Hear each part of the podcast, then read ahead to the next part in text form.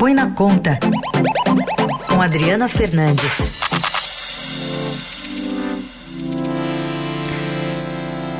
Economia com muita política no meio. Tudo bem, Adriana? Bom dia.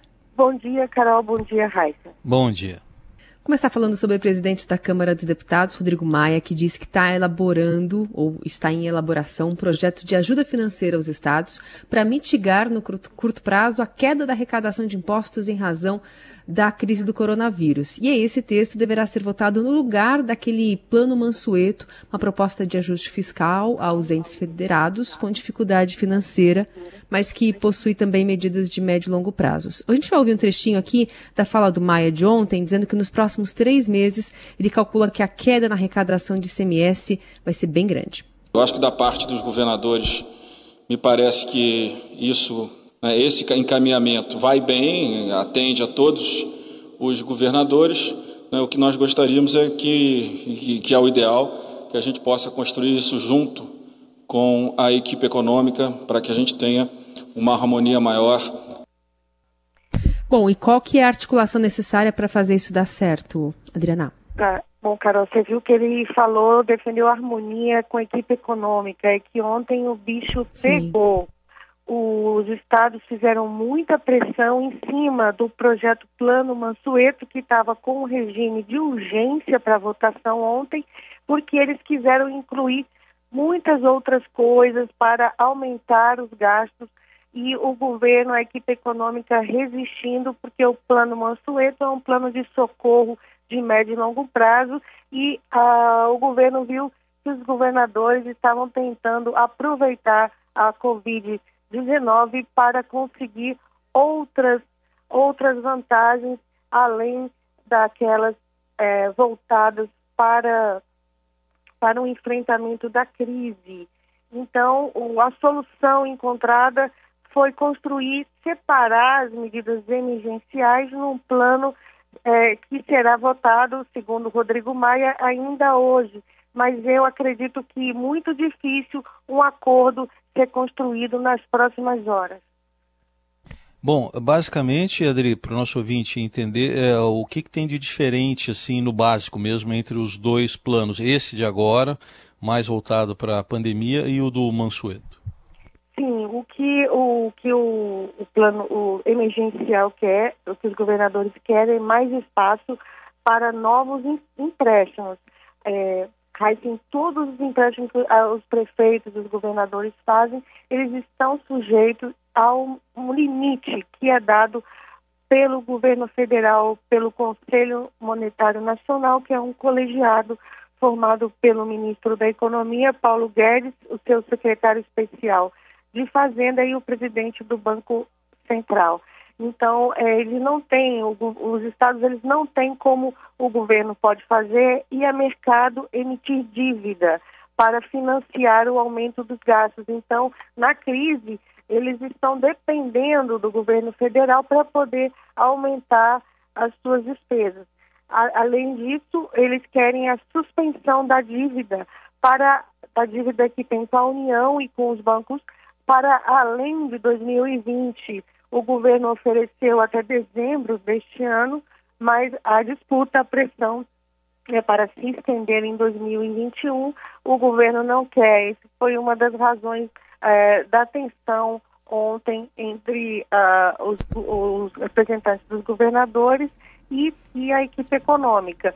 Já o plano Mansueto, ele traz medidas de ajuste globais para colocar as contas dos estados e dos municípios em ordem. ordem. Ele também altera as regras do chamado regime de recuperação fiscal, que não sei se você vai lembrar, foi aquele que o Rio de Janeiro entrou, é um regime que suspende a dívida, o pagamento da dívida por vários anos, por três anos prorrogáveis por mais três, mas em troca os estados têm que adotar medidas duras.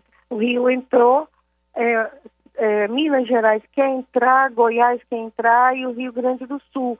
E não conseguiram ainda fazer um plano que fosse aceito. Então, esse plano Mansueto vai alterar as regras para ter, é, possibilitar que esses estados consigam aderir a esse regime, que é um regime mais duro mas com uma suspensão mais longa do pagamento da dívida. E aí, dá para pensar em curto, médio prazo de se voltar a falar em plano Mansueto depois de, né, de, de se acabar essa pandemia, por exemplo, todo mundo ter que se recuperar, enfim, para a máquina voltar a girar, enfim, para pensar de novo em, em, começar a pagar a dívida? Como é que isso deve ser estabelecido, Adri? Muito difícil, né? Muito difícil, Carol. O momento é todo voltado para o enfrentamento da crise. Eu acredito que essa foi a melhor solução, porque estava contaminando outras, outras decisões importantes do plano Mansueto. E é, o que vai acontecer depois é, dessa fase inicial de isolamento, de confinamento, que está derrubando a arrecadação, os estados é, mostram, apontam né, uma queda de 50% do seu ICMS, que é o principal tributo dos estados. Então, é um quadro dramático, é um quadro de impasse e também é, vamos lembrar de disputa política, porque uh, o dinheiro é do contribuinte.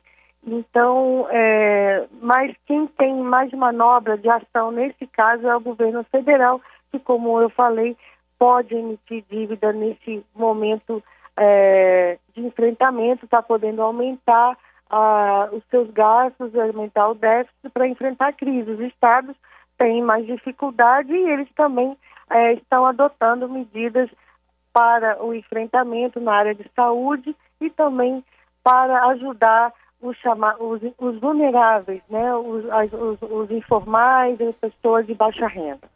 É, só lembrando, né, Adri, o próprio Mansueto deu apoio a essa atitude do Maia, né, do presidente Rodrigo Maia, de agora não misturar as coisas.